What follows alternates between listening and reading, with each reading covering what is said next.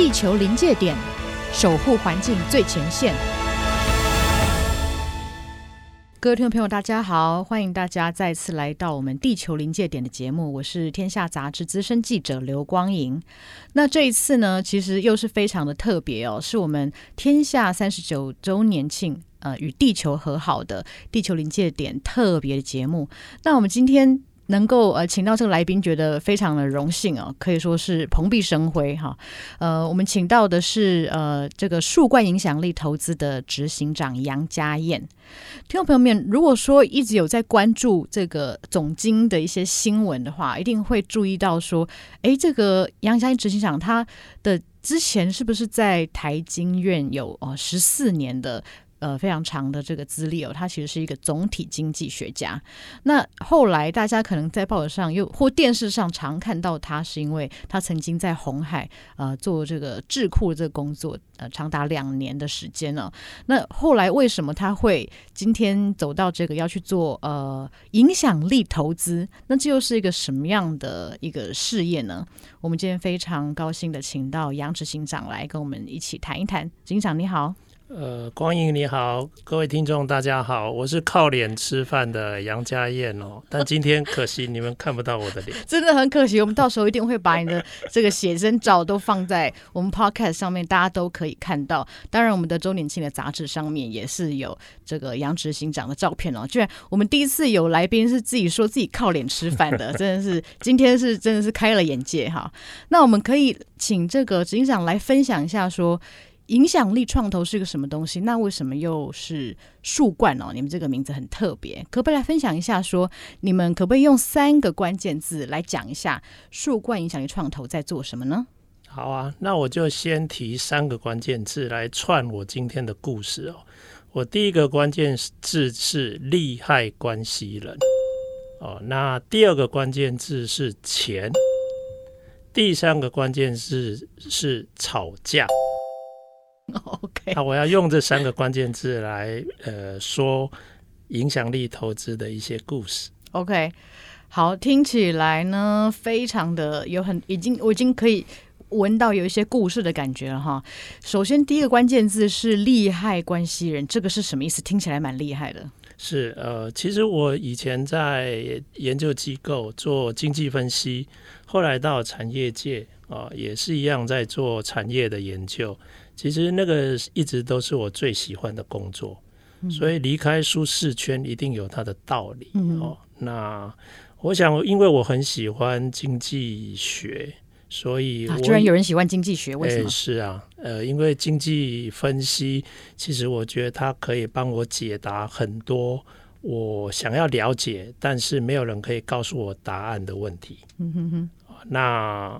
我后来发现，我们的经济出了很大的问题，嗯、整个经济社会，对，就是你知道，我小时候的台北，它是有蝴蝶、有蜻蜓，我甚至可以在家里附近抓到青蛙。真的吗？您家在哪里？呃，在士林。哦，是哦。对，可是现在啊，什么都没有了，就是房子啊。是，然后每年我们的用电量都创新高，嗯，因此旁边的生物都活不了了。但是我们所有的人全部挤在这个空间里面。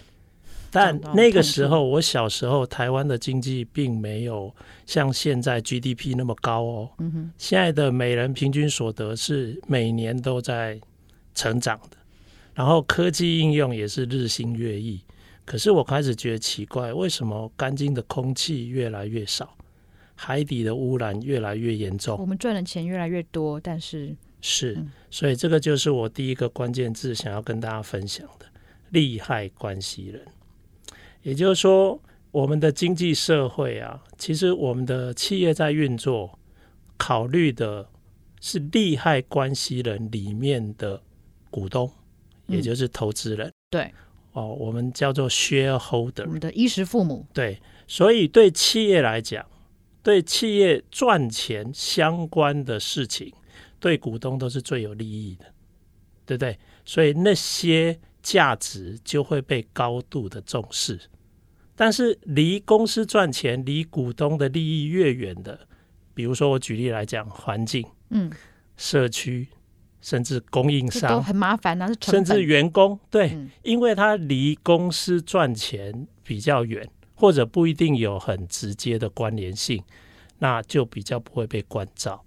所以前一阵子其实还有一些电影都在讲，包括像美国非常知名的机构，像杜邦，这种大型的国际企业，它一直到两千年之后，都还有庞大的民间的诉讼。在对抗这样的公司，因为那部电影叫做《黑水风暴》哦，好像有看到。也就是说，有非常多的杜邦提出来的产品，里面用的药化学药剂，连政府都不知道它对整体的环境会造成什么样的伤害。嗯，可是杜邦就可以利用这个非常具有成本效益的产品来赚很多的钱。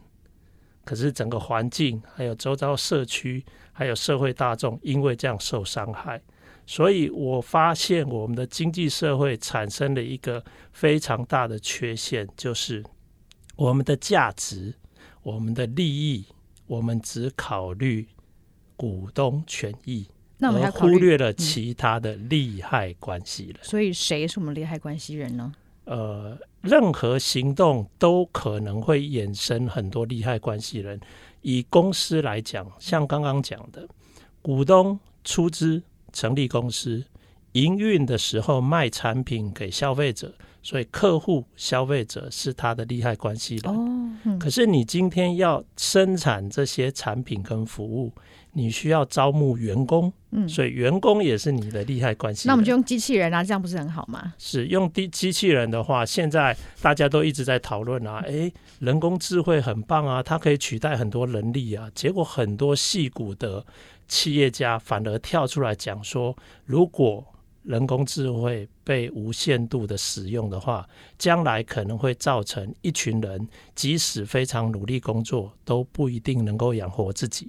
所以前一阵子才有人在讨论所谓的基本所得制，哦、无条件基本收入。对，所以也就是你刚刚说的，如果我们多用机器，少用人，请问这个社会会不会变得更好？这个变成是一个有趣的问题。我们多用化学。企业赚钱，但是环境受伤害，就像我刚刚讲的，整个海洋被严重的污染，嗯、这样是不是一个好的结果？哦，所以都可以来思考一下，是都可以思考。所以第一个关键词叫利害关系了。哦，那好像就跟第二关键字有关系哈。第二关键字叫做钱，就是我们大家最喜欢的。那为什么是这个字呢？是啊，因为我们现在在衡量价值啊。就是因为都是以股东权益为核心考量，所以我们看得见的价值就是可以当下立刻放进口袋的钱，也就是有货币价值、有财务价值的那些金钱、货币，它才有价值。所以刚刚讲的哦，员工如果发展哦，员工的发展得到更多的可能性。然后跟供应商有一个良善的关系，然后环境跟社区也因为这样有好的发展，而不是负面的冲击。这些价值都不是钱，嗯，这些价值都不能放进股东的口袋里面。可是就不能变成我公司的股价，那怎么办呢？对，因此。所以很多企业他就不重视嘛，所以我开个玩笑哈，但这是真实的事哦。我们台湾有企业家住地堡了，还在卖收水油嘛，对不对？所以对他来讲，公司能够赚钱，消费者的权益不算什么，对不对啊？我想问的是，我们要这样的公司吗？如果你是一个公司经营者，你想变成这样的企业主吗？我觉得执行长讲到这个，其实大家都非常心有戚戚焉哦。但是就会觉得说，哎，您您过去学的呃主流的经济学，然后在台经院的十四年，你所福音的价值是不是就跟其实呃这个钱的还有股东的价值其实比较相近？那你为什么会有一个呃后来这么大想法转变呢？是我想呃我们几次严重的这个金融风暴。哦，经济的风暴，比如说比较晚近的两次有呃科技泡沫，两千年，嗯，哦那个时候我就回来，已经算近了哈，两千年。嗯、那二零零八又出现了金融大海啸，对，对，那其实如果大家留意一下，金融海啸之后，其实全世界都已经开始在讨论我们的经济制度、经济社会到底出现什么样的问题。嗯、所以那个时候，如果你翻开国际的一些讨论的议题，你会发现一些以前比较少谈的字眼出现了。比如说，诶，社会企业，明明我们已经有了企业，嗯、为什么还有在讨论社会企业？对，然后还有。我们已经有了投资，可是，在两千年之两千呃金融海啸之后，我们开始讨论所谓的社会投资、影响力投资、公益投资这样的一些想法。甚至我们以前有企业创新、有产业创新、有国家创新，可是现在都在讲所谓的社会创新、包容性创新嗯嗯。那其实就是我刚刚说的，如果你的创新、你的投资还有你的经营，都只考虑利害关系人里面的少数成员，比如说股东，那你就有可能会有些人受益，有些人受害。嗯，那它就会衍生很多问题。那这个社会企业这个新的这个思潮哈，影响力投资，这个跟我们很熟悉的 CSR 这个企业社会责任有什么不一样呢？哦，这个就是我最想谈的。其实我们的企业的 CSR 已经讲了不晓得几十年了。嗯，那。可能了解实际状况的人都知道，企业社会责任目前主流还是以公关动机为目的。对，这个我也蛮。所以也就是说，擦粉用的，创造一日新闻。嗯哼。哦，那那样的意思其实就是有钱的时候就做，然后尽可能的可以当成公关、当成行销的工具。对。那实际的问题有没有解决？对他们来说。不重要，还是要回到能不能帮公司股东赚钱。嗯嗯嗯。所以你看哦，我们有好多大的企业，一代一代的一直崛起，一代一代的诞生，公司赚很多钱的这种国际的企业或大型的公司越来越多。可是你看我们的社会。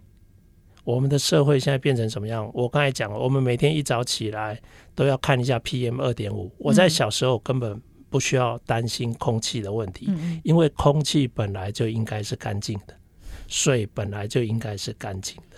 可是现在我们经济越来越发达，大企业越来越多，而且他们都说他们做企业社会责任，可是我们的。时代的困难却越来越麻烦。那这代表什么？这已经证明了一件事：用现在的主流方式，只考虑股东权益的这种主流做生意的方法，再加上他们公关为主要动机的 CSR，根本没办法解决问题。它只是让问题越来越严重。好像空气跟水都变成一种奢侈品。呃，对，其实应该讲说，甚至空气跟水本来是世代子孙的资产，我们现在把它污染了，等于是这一代的人在占以后子孙的便宜。嗯，我们不该放进这一代人口袋里的钱，我们全部都把它塞得饱饱的，然后下一代的人去付出代价。啊，听起来就是让我也觉得很汗颜哦。我我们现在其实都在寅吃卯粮，就是让未来子孙负债。那就让我想到了你们呃，您刚刚提到第三个关键字叫做吵架。为什么要吵架？跟谁吵架？是呃，我讲一下哈。我们在台湾其实，如果是我这一代的，大概就是呃五六年级生。我们那个时候台湾的经济还不是很发达。哦，然后大家都是一心一意想要把书念好，然后进好的公司，嗯、然后改善经济生活，对，让自己的小孩受好的教育，嗯，对不对？所以您也是这样子长大的吗？您的家庭的背景是怎么样的？是呃，我的家庭背景就是呃，因为台湾人在呃五六年级呃的那个年年代，其实台湾人。的家庭非常崇尚自己的小孩去当医生，嗯，对，不要去搞政治，嗯、对，那当医生，嗯、那当医生的话就要把书念好，嗯，所以台湾在过去，也许到现在还有一点点这样的现象，就是进医学院的都认为自己是台湾最好的学生，哦、最会念。不是这样吗？我小时候也是这样长大的。呃、应该是这样吗？呃、不，应该去问一下柯文哲。柯文哲应该是这么想。是，对。那我们那个呃年代，我们经历了很多社会的转变，比如说政党解禁啊，然后我们开始有两党的竞争。可是我们也开始苦恼，说这二十年来。或这三接近三十年来的两党竞争，我们的社会好像蛮不擅长沟通，嗯，蛮不擅长对话，都是零和游戏，你都是零和游戏。对、嗯、我只要拿到了权力决策权，我就一意要执行我认为是对的事情。那等到大家都认为错了，因此你下台。然后又换另外一群人上去，他又去坚持他认为对的事情。警长，我们现在是变政论节目了。呃，我要说的就是为什么我说吵架是有价值的。嗯，也就是说，吵架是一种对话。嗯，我们以前都不愿意对话，我们我必须自己自首。我们这一代是不擅长沟通、跟讨论、跟对话的世代。嗯，当我们不沟通、不对话，哦，甚至不。只会吵架的话哦，然后我行我素，然后不不想要寻求共识，嗯，其实我们到后来，我们的进步会非常非常的缓慢，举步维艰。所以我要说的是，即使像我们认为，呃，比如说像我刚刚讲的，我们现在的价值衡量要从少数的成员的价值观点要。扩大变成全面关照的利害关系人全面关照的观点，这都会遇到很多不同想法的人，可能跟你会产生冲突。哦，这很难做啊。是，可是不要怕麻烦，嗯，甚至不要怕吵架。吵完之后不打不相识。当你吵完之后还能够找到彼此的交集跟共识，其实那个时候合作才可能可持续。合作如果可持续的话，你个人的想法或少数人的想法才有机会变成多数人可以接受的想法，才有机会变成社会的现象，甚至变成制度的一部分。所以我特地用“吵架”这个字眼来讲说。只要它有对话的效果，甚至不要怕吵架。哎，这个可能也适用在家庭夫妻之间哦。哦，真的，对，还有那个公司这个我们的主管跟同仁之间也是。是。那可不可以请嘉音分享一下，说您最近一次的吵架，然后得到了一个建设性的结果是是什么时候？可不可以分享一下这个故事？哇，我好像每天都在吵架。你昨天跟谁吵架了？嗯。我应该讲说，最近一次就是有很多人在这几年社会企业的发展，他们会提出说，呃，企业经营已经困难重重，几乎九死一生。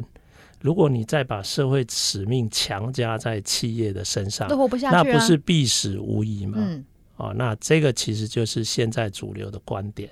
所以我跟这些人难免要对话沟通，甚至小小的吵架一下啊，而我能够说服他们的，常常就是刚刚讲的，如果用现在的主流商业模式做生意，然后你们也闲暇之余再去做企业社会责任，这个世界已经证明了它没有办法解决问题，这是不可行的。是，这已经被证明，绝对是一个失败的模式。所以，请不要让大家继续往错误的方向走下去。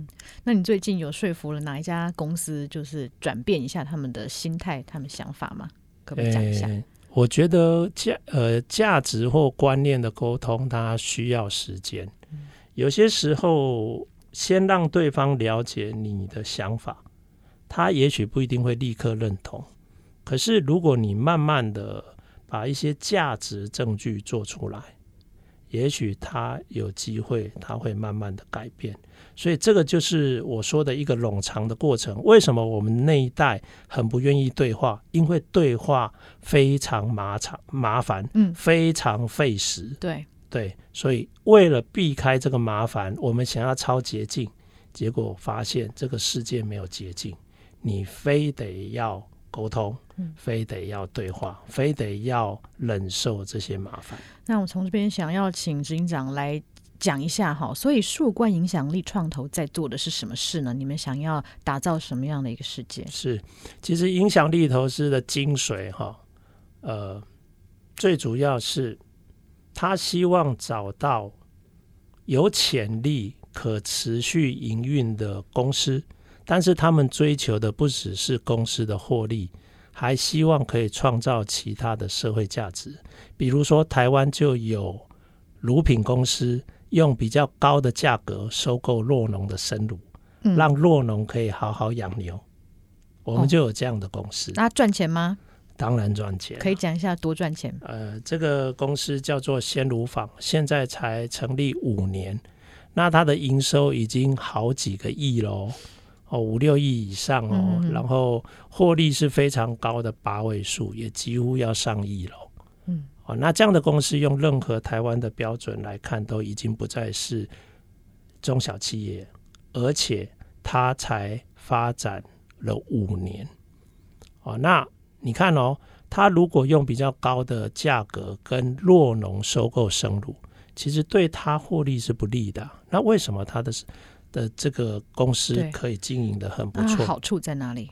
哦，它的好处很多哦。首先，比如说它的品牌，如果我能够让洛农好好的养牛，我的牛很健康，生产出来的牛乳连高过敏体质的小孩喝了都不会过敏，那它就会变成是一个非常高品质的产品。嗯哼，因此它就可以用比较高的价格。来说服消费者来购买，那这个就叫做有品牌力的产品，嗯，它就有品牌溢价的商业利益，嗯嗯嗯嗯。那这样的公司，其实如果你去看，他们在招募员工、实习生等等，你要五个名额，几乎都是百倍以上的人来申请。这么多人想要去，为什么？哇，那很有很有趣的意思，就是其实这些公司其实。他的实习薪资跟他的薪资在业界并不算高哦，反而那么多人愿意去这样的公司，那就表示不是为了钱，那是为了什么？所以我举一个我做过呃研究的这个社会企业，我甚至帮他做过品牌的估价，还有品牌价值的拆解。有一家叫做绿藤生机，嗯，对，做芽菜的，嗯、呃对，然后他也卖这个呃生活用品，嗯，但是。用品里面只要有环境冲击疑虑的，他都把它替换掉，替换成有机的或天然的这种成分。嗯、哼哼，那它的价格比一般人比一般的产品还要高。嗯，但是消费者还是买。嗯、那询问消费者哦，大量的这个问卷回收的结果发现，其实消费者最重视的价值，竟然不是产品的基本功能。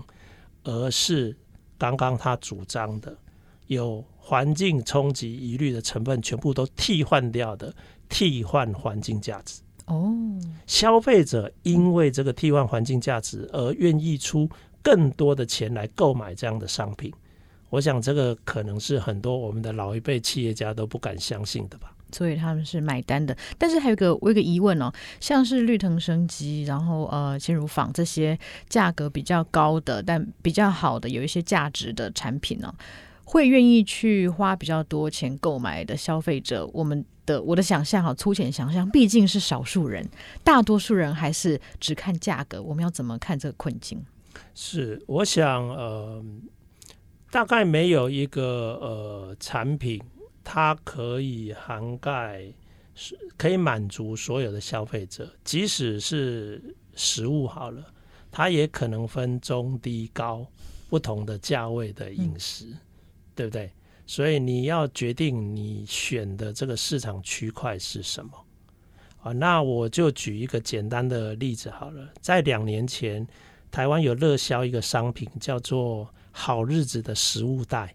也就是说，它是一个塑胶细胶做成的一个袋子，它就让你当成便当盒。哦，你去买面的时候，你可以去买面，你可以去买热汤，全部装在那个袋子里，然后吃完了以后把它洗干净。最大的好处是你的三餐不用再制造任何容器垃圾。嗯，这个产品一个袋子竟然要卖六七百块。哇，天哪！我所知道的，我这一辈五十岁以上的人，很少人有买这样的产品。那就表示，可是他那一年一整年却可以卖到七八万。他是卖给谁？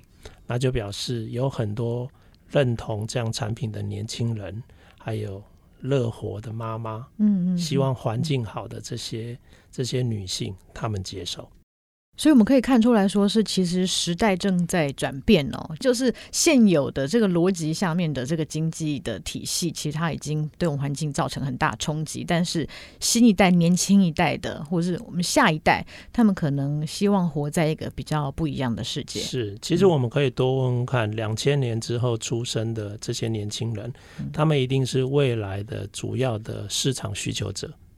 这个亚洲又是特别的，这一类的人口又特别的多，嗯，包括整个华人的市场，包括印度的市场，两千年之后的这些年轻世代的需求，他们的消费需求跟我们的消费需求已经有很大很大的不同，嗯，所以我们要看的是未来，呃，对，如果你你想面向未来，你希望未来能够有更多的机会的话。那你就要了解未来的世代、未来的市场趋势。好，那今天非常的谢谢杨佳音执行长来跟我们分享数冠影响力投资在做的事情。谢谢大家，那我们下次再会，拜拜。